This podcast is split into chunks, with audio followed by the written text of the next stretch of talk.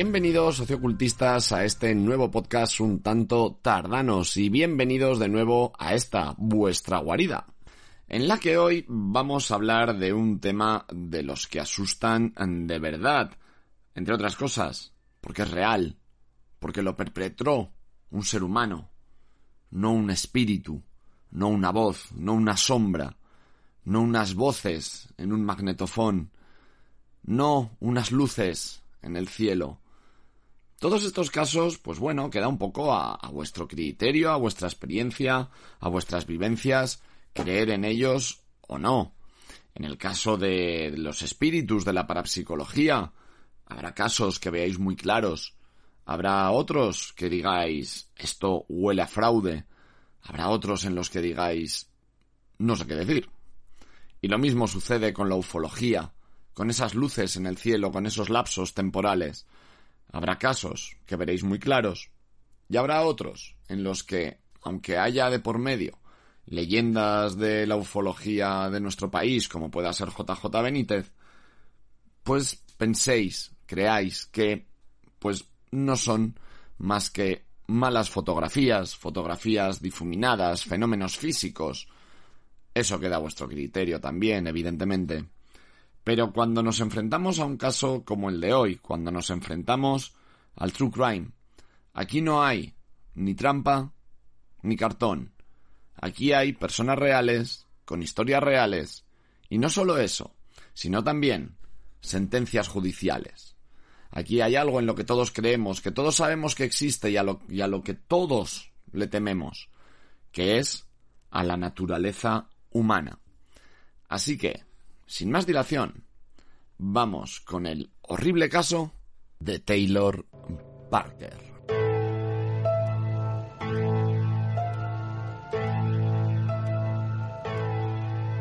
Taylor Parker se llamaba realmente Taylor Morton. Lo que sucede es que utilizaba el apellido de su segundo marido. Ya sabéis que en Estados Unidos, cuando una pareja contrae matrimonio, pues bueno, se suele adoptar el nombre de, del marido, el apellido, perdón, el apellido del marido. Eh, esta chica, originaria de Sims, de Texas, en el momento en el que suceden los hechos que yo os voy a relatar, tiene 27 años.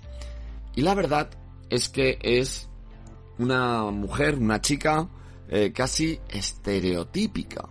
O sea, estereotípica, sacada de cualquier relato de los años 60 o 70, porque estaríamos hablando de la esposa sureña perfecta. Una chica rubia, de ojos azules, muy guapa, y que los que la conocían, entre comillas, voy a poner ahí unas comillas eh, bien grandes, decían que era tierna, dulce, servicial. Es decir, la esposa perfecta, la esposa que cualquier hombre que añore tiempos pretéritos le gustaría tener. Pero ¿por qué he puesto esas comillas tan grandes en la conocían? Porque Taylor, esta joven y dulce chica sureña, es una mentirosa compulsiva. Esta chica, como os digo, es tan estereotípica que, pues bueno, eh, a los sus 27 años, ya tenía dos hijos previos, de 9 y de 5 años de dos parejas distintas. Estuvo casada en dos ocasiones, pero en 2019 conoce a Wade Griffin, un hombre de campo, criador de cerdos, y aunque él está perdidamente enamorado, su familia no confía en Taylor por varios motivos, por varias razones. Para empezar, algo muy extraño es que la custodia de sus dos hijos no los tiene ella, ni siquiera los padres biológicos de las criaturas. Las tiene su abuela, la madre de Taylor. Con lo cual, a esta familia sureña tradicional, eso ya hace que se pongan en alerta, ya hace que salten las alarmas. Según la versión de Taylor, su madre es una mujer muy rica, muy influyente, con mucho dinero, gracias a la herencia de su abuelo, dueño de una conocida empresa de sirope de aquellas tierras, de, esas, de ese sirope que se echan a litros en las tortitas, en el café, en los gofres, en la carne, por el cuerpo, ¿no? Ese, ese sirope de, de arce que vemos en numerosísimas películas. Pues bueno, su abuelo era dueño de una empresa que fabrica este producto. Concretamente ella dice que es el dueño de la empresa de sirope Blackboard, que ni más ni menos es uno de estos siropes más consumidos del país. Y claro, que como su madre es tan poderosa, por eso había conseguido la custodia de sus propios hijos. Pero eso no es todo. Eso no es todo. Eh, las mentiras de Taylor comienzan a caer ya en cascada y tal es así que eh, convenció a Wade para adquirir una enorme eh, propiedad valorada en ni más ni menos que 4,7 millones de dólares. Para ello, contactó con un agente inmobiliario al que le dijo que estaba a la espera de recibir una herencia de unos 7 millones de dólares, ya que su abuelo, y atención, ya que su abuelo, era el dueño de una compañía de gas, ni más ni menos que de la Shell Western Global, la de la Conchita. Eh, pero no habíamos quedado en que el abuelo de Taylor era el señor del sirope. Y claro, aquí eh, ya vemos a Taylor en todo su esplendor, por así decirlo. Y es que eh, esta mujer comienza a falsificar documentos por parte de esta compañía, de la Shell, de la Shell Western Global, en relación a transferencias millonarias eh, hacia su cuenta corriente con la intención de engañar a este agente inmobiliario para que les vendieran esa propiedad tan grande. Taylor no le tembló el pulso a la hora de falsificar mails, extractos bancarios, cheques, etcétera, etcétera. Pero esta, a ver, si revisamos el historial de Taylor, esta solo es una de sus mentiras. Y es que, eh, si vamos hacia atrás en la historia de, de Taylor, ya había estado implicado en estafas con, con, la compra de coches, publicaciones en redes sociales como que había estado ingresada en un hospital por una determinada enfermedad y no era así, supuestas pruebas de que estaba siendo acosada ni más ni menos que por su madre millonaria heredera de ese complejo mm, petrolífero siropiano, como lo queramos llamar, bueno, eh, las mentiras tienen las patas muy cortas y a Taylor se le estaban empezando a acumular. Tal es así que la familia de Wade ya lo tenía muy claro, ya no hacía más que comunicarle a Wade que esta chica era una mentirosa compulsiva y parece que Wade eh, estaba abriendo los ojos. De hecho, el propio Wade, después de suceder todo lo que os voy a relatar dentro de un momento, se digamos que se, se percibe como un ingenuo.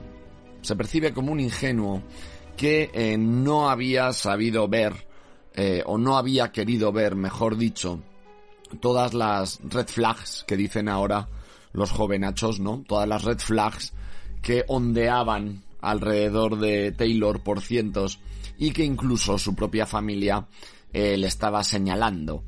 El propio Wade declaró que su relación con Taylor había sido como una montaña rusa emocional. Este joven, eh, también de 27 años, la verdad es que era un empresario eh, bastante, bastante exitoso, ¿no? No solo tenía esa empresa de cría de cerdos, sino que también parece que trabajaba como contratista o tenía participaciones en una empresa de construcción. Este hombre había conocido a Taylor en un rodeo, como no, ya os digo que la historia es súper estereotípica, en julio de 2019 y él señala que creía en todo lo que le decía.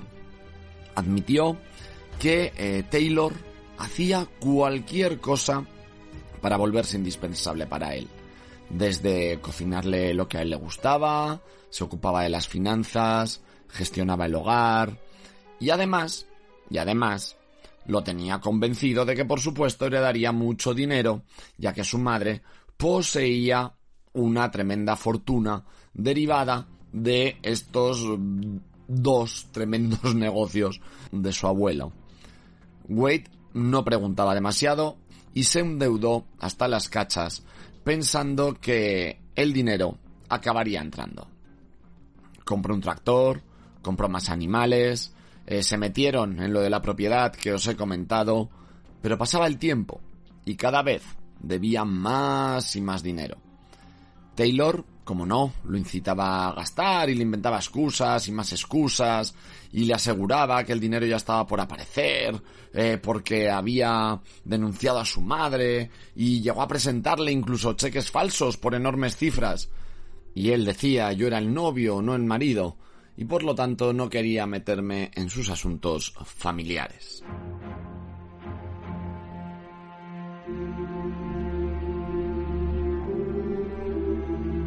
Pero, de repente, coincidiendo con esta falta de confianza ya por parte de todo el mundo, ya no solo la familia e incluso amigos de Wade, sino por parte del propio Wade, sucede el milagro. Taylor se queda embarazada.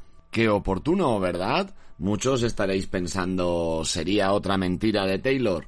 Pues, en efecto, era otra mentira de Taylor. Además, Taylor ya era una mentirosa profesional. Se quedó embarazada en un momento que mm, no sé si por sorpresa o en, el momento en el que se encontraban ella mm, tuvo esa perspicacia, pero se quedó embarazada justo en plena pandemia.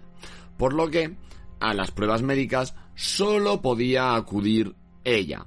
Y, como comprenderéis, pues eh, siguió con el mismo modus operandi que había seguido durante todas sus relaciones, presentando informes médicos falsos, eh, análisis de sangre, eh, ecografías, bueno, bueno, incluso, incluso Taylor montó por todo lo alto una fiesta de estas que ahora están tan de moda de revelación de sexo del bebé. Pero aquí aparece el padre del segundo hijo de Taylor. Y la verdad es que su declaración es acojonante. O sea, acojonante porque nos hace ver hasta primero cómo se vive en un pueblo pequeño. O sea, un pueblo pequeño es lo mismo en España que en Estados Unidos, mm, que en, yo que sé, cualquier país de Latinoamérica o de Oceanía o de Alemania, me, me da igual un pueblo pequeño es un pueblo pequeño y este hombre conocía pues de la relación de Taylor eh, con Wade y de alguna manera, bueno, no es que la siguiese porque él se quedó muy liberado al separarse de Taylor, pero sí que se iba enterando de cosas, pues porque en un pueblo pequeño te enteras de cosas. Y de repente llega a oídos de este hombre llamado Alex que Taylor está de nuevo embarazada. ¿Qué hace Alex? Alex comienza con un cargo de conciencia, con una comezón tremenda, decide comprar un teléfono de estos desechables porque no quería ser rastreado, no quería que Taylor se enterase de que él había utilizado pues, este teléfono y le mandó a Wade Griffin un mensaje anónimo. El mensaje tiene mucha tela y es que dice así. Te estoy contactando porque siento que es algo ético y que debo hacer. En 2015, Taylor tuvo una histerectomía. Tócate los cojones. Griffin, que yo a estas alturas ya no sé si es que mm, estaba enamorado, era muy tonto o le hacía mucha falta la pasta, respondió que ella estaba embarazada y que esperaba una niña. Este hombre volvió a escribirle, ella no puede estar embarazada, no puede concebir, es una mentirosa y te está mintiendo para retenerte. Cuando Griffin recibió aquel mensaje, le hizo una captura de pantalla y se lo envió a Taylor. Ella, por lo visto, agarró un cabreo de mírame y no me toques y tenía, temía, perdón, que su embuste fuera descubierto, fuera desvelado. Por su parte, Wade Griffin, como digo, que a estas alturas de la película ya, pues yo qué sé, creía que el mensaje había sido enviado por la madre de Taylor, esa arpía heredera de un negocio, no se sabe si de petróleo o de sirope, que pretendía sabotear la relación.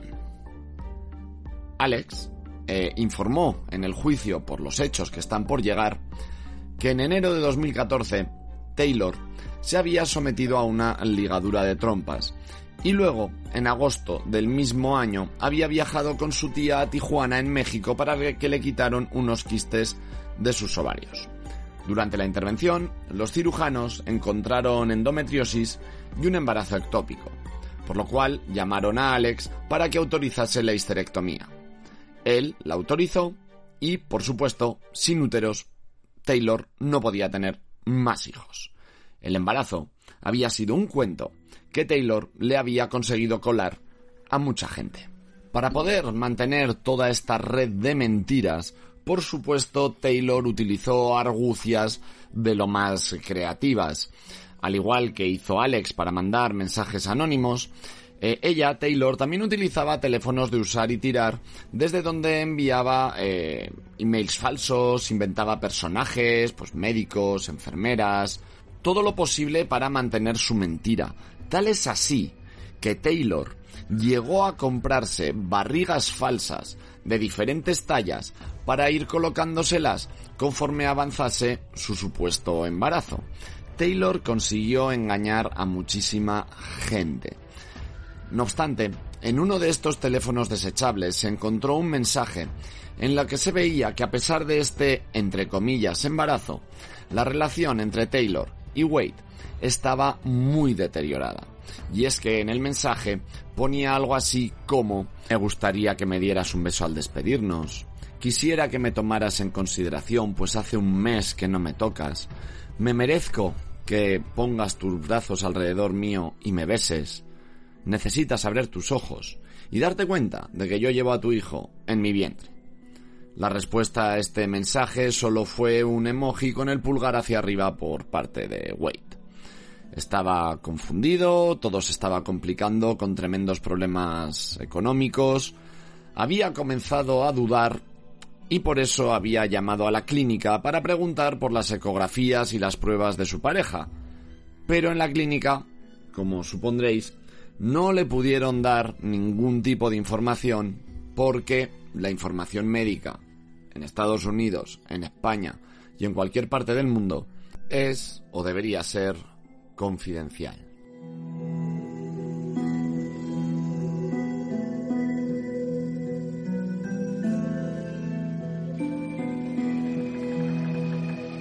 A estas alturas ya os podéis figurar que Taylor Morton era una mentirosa, una estafadora profesional y que todas sus mentiras de alguna manera no iban desarrollándose sobre la marcha, no era nada improvisado, sino que ella mm, tenía muy claro, tenía muy claro todos sus pasos desde el principio. Así pues, se descubre de aquí en adelante que cuando ella decidió quedarse embarazada, entre comillas, porque no podía, acordaos de esa histerectomía, había empezado a acudir a clínicas de maternidad para eh, investigar, a qué coño, mm, espiar a mujeres embarazadas hasta tal punto que las veía entrar y salir de la clínica, apuntaba las matrículas de sus coches e incluso las seguía, no solo para conocer dónde vivían, sino también para ver qué rutinas hacían y así ella poderlas hacer suyas y continuar con su mentira. Bien, después de este proceso de espionaje, Taylor da con la que será su víctima, Regan Simons Hancock. Como os podéis figurar después de todo lo que ya he ido contando durante estos 20 minutos más o menos, Taylor se las apañó para entrar en la vida de Regan. Se hicieron amigas a través de las redes sociales, quedaban, quedaban en, persona, ¿no? O en la vida real. Es que ahora, ¿verdad? Parece que tenemos dos vidas, la vida de, de internet, la vida real. Pues bueno, pues quedaban en la, en la vida real E incluso, e incluso, Taylor había estado en la boda de Reagan con Homer Hancock en septiembre de 2019. Incluso Taylor en su Facebook y en sus redes sociales puso una foto con la frase diversión en la boda de los Hancock. Y oye, qué casualidades de la vida. Taylor y Reagan estaban embarazadas del mismo tiempo. Claro, tener en cuenta que esto es un poco tarantinesco. Todo esto estaba sucediendo a la par de lo que yo ya os he contado. O sea, tener en cuenta que aquí Taylor Hancock ya había hecho eh, pues las facturas falsas, los informes falsos, le había presentado a su pareja las ecografías de sus anteriores embarazos como si fueran el de este, se había comprado barrigas de, de silicona de distintas tallas. Tener en cuenta que todo esto pasa de manera paralela. Pero claro, vamos llegando a la fecha del parto. Como ya hemos dicho, un embarazo no es algo que se pueda ocultar, salvo que lo cortes a tiempo y te inventes la mentira de un aborto, una pérdida, lo que sea, ¿no? El caso es que se iba acercando la fecha de dar a luz y Taylor, Taylor en otra de sus facetas, se hace pasar atención por un comprador de cerdos en Oklahoma e hizo que su novio Wade se trasladase cientos de kilómetros con un camión lleno de gorrinos a una dirección en mitad de Oklahoma con la intención de vender los cerdos. Taylor comenzó con esta mentira unas semanas antes para que se mantuviera eh, alejado el tiempo suficiente y así poder poner en práctica su macabro plan. La mañana del 8 de, de octubre queda con Regan y esta le comenta que bueno que le van a tener que inducir el parto pues por por los motivos que, que fuesen, ella, bueno, pues se alegra muchísimo, de hecho pues se van a desayunar a un Starbucks, le compra un regalo, etcétera, etcétera, todo muy guay. Como os podéis figurar, al teléfono de Wade, que estaba en a tomar por culo en Oklahoma, le llega el mensaje de que el 9 de octubre, el 9 de octubre, le van a inducir el parto.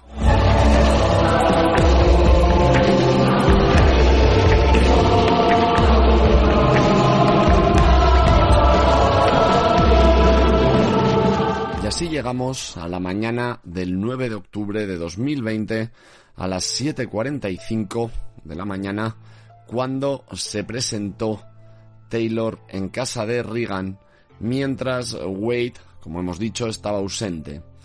El marido de Reagan había entrado a trabajar muy temprano y ella estaba preparando a su hija a su hija mayor para ir al colegio. Taylor llamó a su puerta y cómo empezó todo, solo Taylor lo sabe. Pero el resultado del encuentro fue terrible. Lo que se pudo reconstruir en el juicio a raíz de las declaraciones de policías, forenses, etcétera, etcétera, es que la lucha fue por toda la casa. Taylor le propinó a la pobre Regan cinco martillazos en la cabeza, en las zonas de la frente y en la nuca, con tal violencia que cada uno de esos golpes, perdón, provocó una fractura en el cráneo. Luego pretendió estrangularla, pero no lo consiguió. Así que se fue a la cocina para buscar un cuchillo, dejando a la pobre Regan en el suelo, maltrecha, con la cabeza fracturada por múltiples sitios, medio asfixiada, con el objetivo de, con ese cuchillo, abrir el abdomen de Regan para extraer a la criatura, pero no pudo. No era, desde luego, tarea fácil. Así que Taylor salió de la casa, se fue corriendo a su coche, sacó de su bolso un botiquín y de allí extrajo un bisturí. Volvió y con este abrió el vientre de Regan. Eh, cuando sucedió todo esto, según las reconstrucciones, según la reconstrucción de los testimonios del juicio, Regan todavía estaba viva, por lo que os podéis figurar la sensación de desesperanza y los gritos de dolor de esta pobre chica. Taylor, total y absolutamente enloquecida en un frenesí sanguinolento, siguió adelante, extrajo su útero, lo abrió y le arrancó al bebé. La puso un segundo sobre el pecho de Regan y, según parece, tuvo la sangre fría de decirle al bebé, dile adiós a mamá. Pero Taylor, además de ser una puta psicópata, era lista. Taylor vio que en las manos de Regan podrían demostrar que supo lo que ocurría en todo momento, a pesar de que ésta tenía un dedo prácticamente cortado, otro roto y varios cortes en las palmas de las manos. Taylor ya tenía lo que había ido a buscar, lo que había estado esperando prácticamente durante todo un año, pero Regan se resistía a morir. No podía dejarla viva. Así que ni corta ni perezosa trató de decapitarla. Tampoco pudo. El enfado de Taylor iba a más, estaba enfadada porque su amiga, oye, que no se quería morir, habráse visto. Así que le dio más de 100 cuchilladas, más de 100 puñaladas, 39 de ellas en la cabeza. Dejó el pequeño bisturí tan hundido en su cuello que lo encontraron cuando le hicieron la autopsia a Regan. A todo esto, eh, como el embarazo de la buena de Regan estaba muy avanzado, tanto su marido como su madre, llamada Jessica, estaban en permanente contacto con ella, pero por motivos más que evidentes, ninguno de, ninguno de los dos esa mañana pudo conversar con la pobre Regan. Su madre, Jessica, la llamó varias veces, pero evidentemente su hija no atendía al teléfono. Se le ocurrió entonces llamar a la guardería a la que acudía la niña y ahí fue cuando se enteró de que su nieta no había llegado aquella mañana. Como os podéis figurar, esta mujer se, se preocupó y decidió ir hasta el domicilio de su hija. El coche de Regan estaba allí, estaba aparcado en la puerta y cuando quiso entrar vio que había sangre en el tirador. Algo grave había pasado. Entró y se encontró a su pobre hija tirada boca abajo en el suelo de, de la casa en medio de un baño de sangre. Pero si por si esto no fuera ya bastante cruel, ¿os acordáis que os he contado que Regan se estaba preparando para llevar a su hija mayor al colegio, a la guardería. Pues bien, aunque Regan se estuviera preparando, a la niña aún no la había despertado. La niña se despertó, alertada por todo el alboroto, y se la encontró su abuela, dando vueltas por la casa, total y absolutamente desorientada. La madre relata que por la cantidad de sangre que vio enseguida se dio cuenta de que su hija estaba muerta. Dice, creo que grité porque no sabía qué hacer. Caí de rodillas y llamé al 911, declaró la madre tiempo después. Eran ya las diez y veinte de la mañana cuando sucedió esa llamada.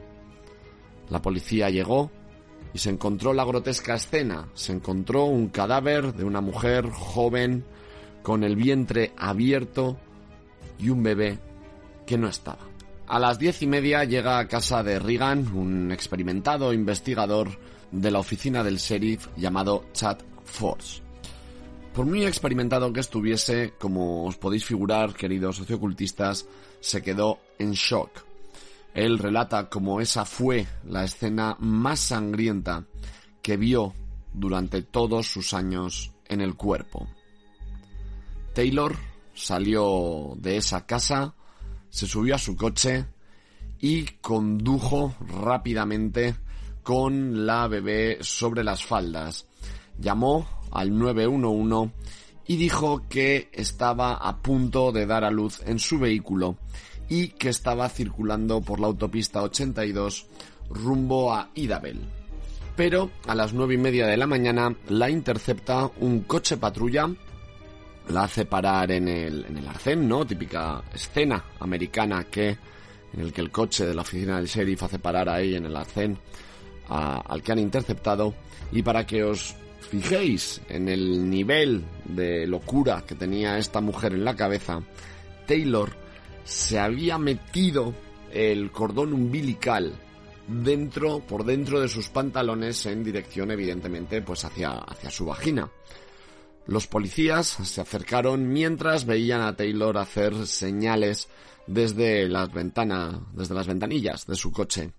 Los agentes le preguntaron qué pasaba y bueno, y pudieron ver en su falda a un recién nacido con el, con el cordón umbilical.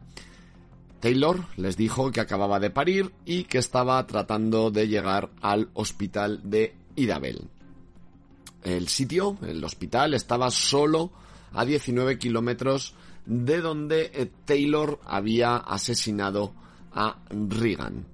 La pequeña parecía no respirar, los agentes llamaron rápidamente a una ambulancia y ambas, madre e hija, hasta ese momento, para ellos, que no conocían nada de lo que había pasado, fueron llevadas al Hospital McCurtain Memorial en Idabel, Oklahoma, donde eh, la niña fue declarada muerta. Había vivido muy poco. Para los médicos, eh, la negativa de Taylor a someterse a una revisión, porque claro, estamos hablando pues de un parto que se ha dado en una situación extrema, la niña había muerto, pues bueno, esto disparó sus alarmas, evidentemente. Sentían, no sabían, mejor dicho, que la joven estaba mintiendo y que nunca había estado embarazada. Poco después, ese extraño hecho se unió a una llamada de la policía que relataba que una joven embarazada había sido, había sido asesinada muy cerca y no encontraban al bebé por ningún sitio. La policía no es tonta, así que le costó muy poco unir las piezas. Además, las jóvenes se conocían. Taylor fue arrestada y evidentemente acorralada confesó no haber estado nunca embarazada y haber asesinado a Regan. Al policía que le interrogó por primera vez le dijo que había sido la misma Regan quien le dijo que se llevase a la niña porque tenía miedo a morir después de la tremenda pelea que habían tenido. Ella estaba en una piscina de sangre, rodó para un lado y específicamente me dijo Llévatela porque siento que me voy a morir. Me rogó que me la llevara. Os podéis figurar, ¿eh? Qué cabecica está Taylor. Qué cabecica. Taylor quedó custodiada en Idabel, Oklahoma, donde esperó la, la extradición a Texas. Bueno, ya sabéis que en Estados Unidos esto, pues las leyes de un estado a otro cambian bastante. Entonces, pues bueno, entre estados también hay esa extradición de, criminales, de delincuentes, para ser eh, formalmente acusada por los dos asesinatos y el secuestro de la bebé.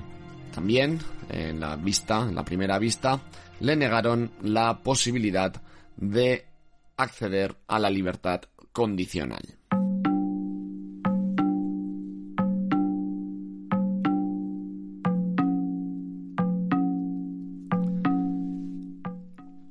Septiembre de 2022 comienza el juicio contra Taylor Morton barra Taylor Parker de 29 años. Eh, los fiscales no se ahorraron ningún detalle para describir lo que sucedió dentro de la casa de Regan Simmons Hancock ante el juez y el jurado.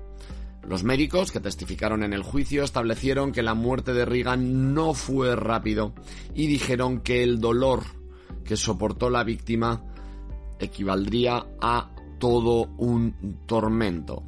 Durante las tres semanas que duró el juicio se supo mucho más sobre el caso gracias a los testimonios de los más de 60 testigos que se citaron.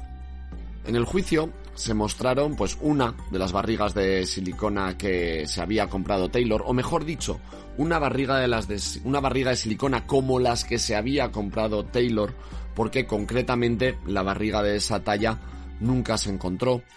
Según parece, los investigadores tampoco encontraron la ropa que Taylor llevaba puesta el día del crimen y el móvil de Reagan y uno de los cuchillos utilizados en el homicidio también desaparecieron, al igual que muchos mensajes que se habían intercambiado la acusada y la víctima.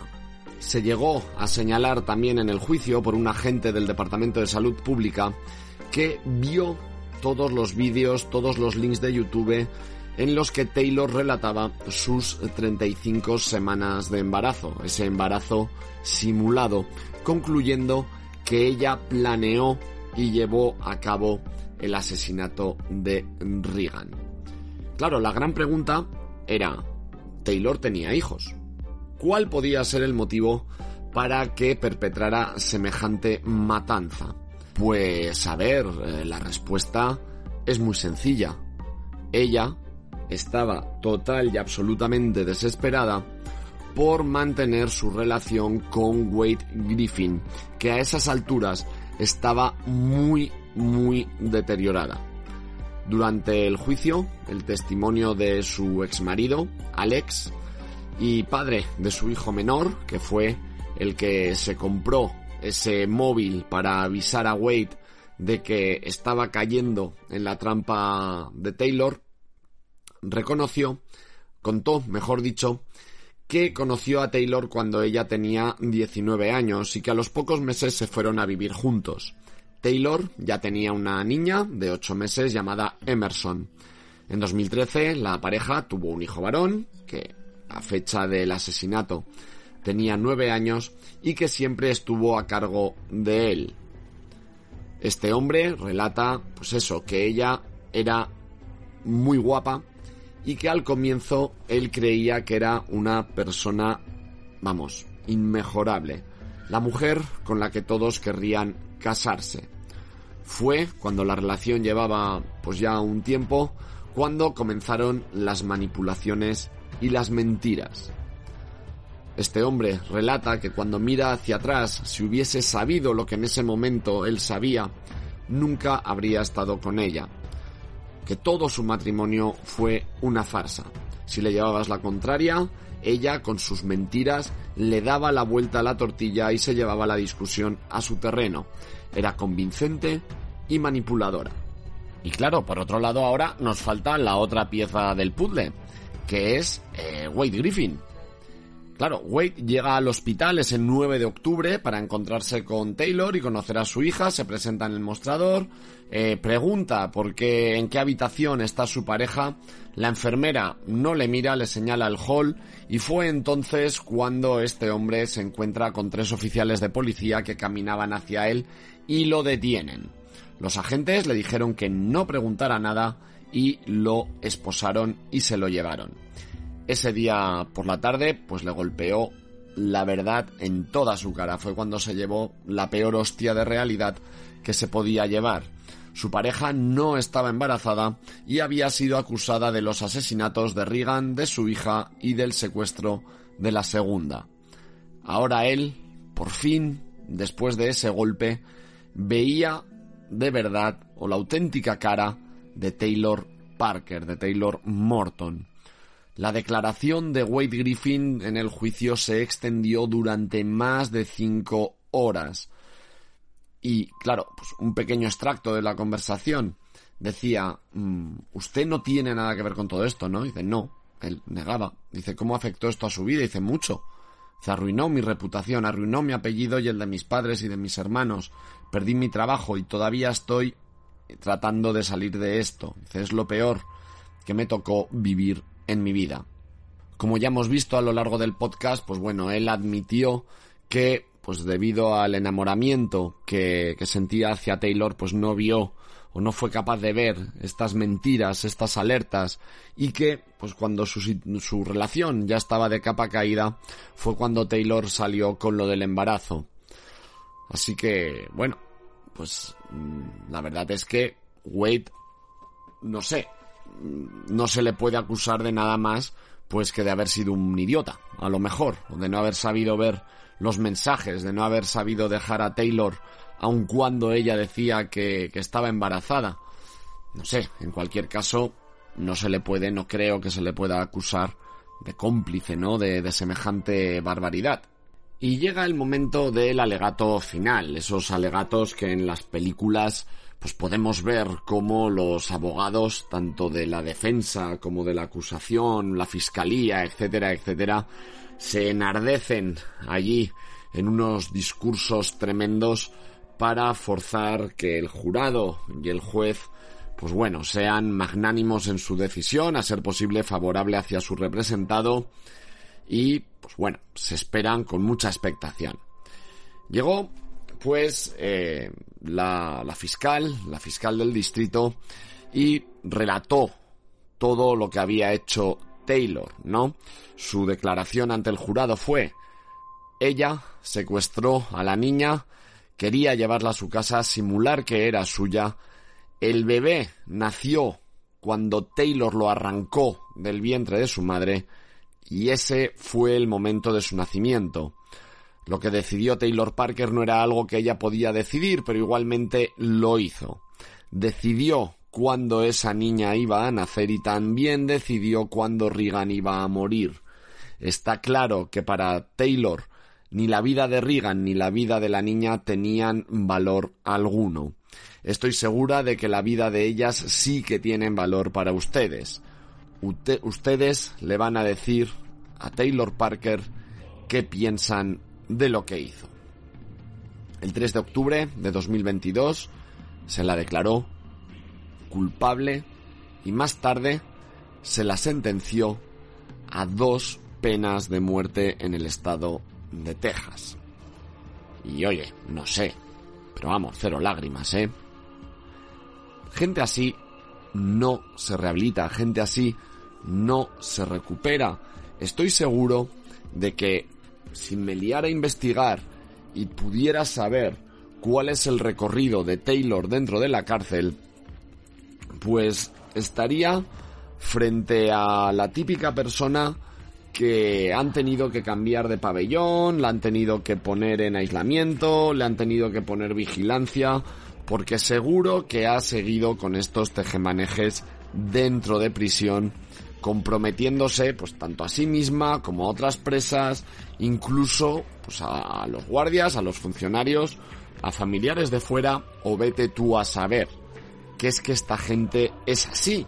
O sea, es así y un ejemplo lo tenemos aquí en España con el crimen de la Guardia Urbana, el famoso crimen de la Guardia Urbana que eh, bueno, pues podéis escuchar en el podcast de Crims y también podéis ver los magníficos documentales emitidos por Movistar basados en los podcasts de Crims de Carles Porta. Pues bueno, todos conocemos este caso, está muy reciente, todos los amantes del True Crime lo hemos seguido con, con ansia viva porque, bueno, pues es uno de, los grandes casos, ¿no? Recientes, eh, yo creo que incluso a, a nivel internacional, ¿no? Es un caso que tiene muchísima miga. Pues bueno, no me voy a estirar, estoy seguro de que todos lo conocéis. Si os apetece que yo haga un podcast de estos, pues me lo decís en los comentarios. Yo prefiero dejar pasar un poquito más de tiempo porque, pues bueno, aún se puede ver en Movistar Plus. Carles Porta lo hace evidentemente mucho mejor que yo. Además, ahora en Netflix creo que se ha hecho una serie que se llama El, Cuerpo en Llamas, protagonizada por una de las protagonistas de La Casa de Papel. Ahora no me acuerdo. Úrsula Corbero. Úrsula Corbero. Y bueno, pues como está muy reciente hay mucha información, pues yo preferiría que pasase un tiempo más para poder hablar de esto. Pero el caso a lo que voy es que Rosa Peral, que fue la que perpetró el crimen, mm, también una persona muy Taylor Parker, muy Taylor Morton en el sentido de que manipulaba a todo el mundo a su antojo, a su modo y manera, al padre de, sus dos hijas, em, a su pareja, al querido, a todos los manipulaba, pues bueno, pues hace poco salió una noticia de que esta mujer incluso en la cárcel había tenido problemas por esto mismo, porque manipulaba presas, manipulaba funcionarios, la habían tenido que cambiar dos o tres veces de cárcel, además estaba embarazada, creo, creo que de alguien de fuera tendría que volver a revisar la noticia. O sea, esta tía ha cambiado cero. Y posiblemente, posiblemente, esto es elucubración mía, no sé si será así o no, pero vamos, yo creo que se arrepiente del crimen cero también. Cero. O sea, y esta persona saldrá en libertad porque en España sacamos a la gente de la cárcel con una facilidad pasmosa, pasmosa y sin hacer ni puto caso a los que saben de estos. Y me remonto a un caso que surgió creo que antes de la pandemia de un tío, un pederasta reconocido que los expertos psicólogos de la prisión dijeron que no estaba rehabilitado, se le soltó y no sé si a los pocos días o puede que incluso a las pocas horas secuestró un niño en un parque, lo violó y lo mató. O sea, en España la prisión funciona así. En España las leyes, por desgracia, funcionan así. Taylor Morton, ¿qué hizo? Estuvo un año espiando a una mujer, mm, la mató, le rajó el vientre, sacó a su criatura, también murió. Pues dos penas de muerte. Pues claro que sí, y pocas me parecen. ¿Coño? ¿Coño? A ver, tampoco es un alegato esto a favor de la pena de muerte. A la vista está que en Estados Unidos funciona la pena de muerte y sigue habiendo muchísimos delitos. O sea, mm, quiero decir, no es una pena disuasoria, por lo tanto, mm, considero que tampoco es útil. Pero bueno, ¿Existe la cadena perpetua? Es que no sé qué necesidad tenemos de devolver a la sociedad a determinados elementos. Es que no lo sé. Y como yo otra cosa no seré, pero cansino lo soy un rato, me remito de nuevo a Francisco Pérez Caballero, que tiene una frase muy buena, que es que hay cabezas que están averiadas y no se van a reparar. Hay cabezas a las que no mm, se van a, ¿cómo se dice esto?, a rehabilitar en la cárcel. Hay cabezas que no se van a reparar aunque mm, pues vayan al mejor de los psicólogos. Hay cabezas que están averiadas. Pues bueno, ¿a esta gente hay que matarla? Pues no. Pues no, pues posiblemente no. Pero tampoco puedes dejarle volver a ver la luz del sol. Y más sabiendo, como en el caso de este de este pederasta que mató al niño poco después de salir de prisión, que no están rehabilitados. Es que cojones, si tú tienes certeza de que esa persona no está rehabilitada, ¿qué haces poniéndola de nuevo en la calle? Habrá personas, pues que sí, y que la cárcel mm, les hagan pensarse las cosas un par de veces y podrán volver como ciudadanos de pro a la sociedad y rehabilitarse y hacer su vida, etcétera, etcétera. Habrá gente que sí, no lo niego. Pero hay gente que no. Hay gente que no. Y esa gente que no, normalmente se le ve. Se le ve. Que para eso en la cárcel hay muy buenos profesionales. Pero bueno, así va esto. Nosotros intentaremos seguir protegiéndonos, hombre, de gente mala no hasta este extremo, pero sí que os sirvan estos podcasts para protegeros sociocultistas de gente tóxica. Si veis que os estáis metiendo en algún tipo de espiral o que os están metiendo en algún tipo de espiral, sed inteligentes y huid. Huid sin miedo a nada. O sea, si vosotros os encontráis con una, con una mentirosa como Taylor Morton, mm, pues oye, coged, y mandarla a tomar por culo. Y no pasa nada. Ay, que es que estoy embarazada, que es que pues bueno, muy bien, si ese niño es mío, llamaré yo cargo de él en la medida de lo posible. Pero de ti no quiero saber nada. Y no pasa nada, ociocultistas, no pasa nada porque le peguéis la patada al tóxico o a la tóxica de turno. Bueno, mm, rectifico, sí que pasa, que viviréis mucho más tranquilos y mucho más felices. Y esto es así. Y esto es así. Y os lo digo siempre que hablo de un tema de True Crime. Soy así de pesado. Pero protegeros. Protegeros de personas tóxicas. Protegeros de los trolls, de los haters en las redes sociales. Protegeros. Y muchas veces la mejor protección es mira, vete a tomar por culo. Porque normalmente también son gente que cuando la confrontas los dejas tan flaseados que, que, no saben ni lo que hacer. Que no saben ni lo que hacer. Así que protegeros, sociocultistas. Y sobre todo protegeros sin miedo. Que no pasa nada. Que no pasa nada. Que en el peor de los casos, que si os veis en la situación de que esa persona intenta machacar vuestra reputación, tranquilos. Que el tiempo pone a cada uno en su lugar. Y al final, todo se sabe. Que decía aquel. Al final, todo se sabe. Bueno, queridos sociocultistas, os dejo con este podcast tardío. Ya sé que he tardado mucho en publicarlo, pero ha sido un arranque de año complicado. La cuesta de enero no solo es económica, la verdad es que reubicas bastantes cosas de tu vida.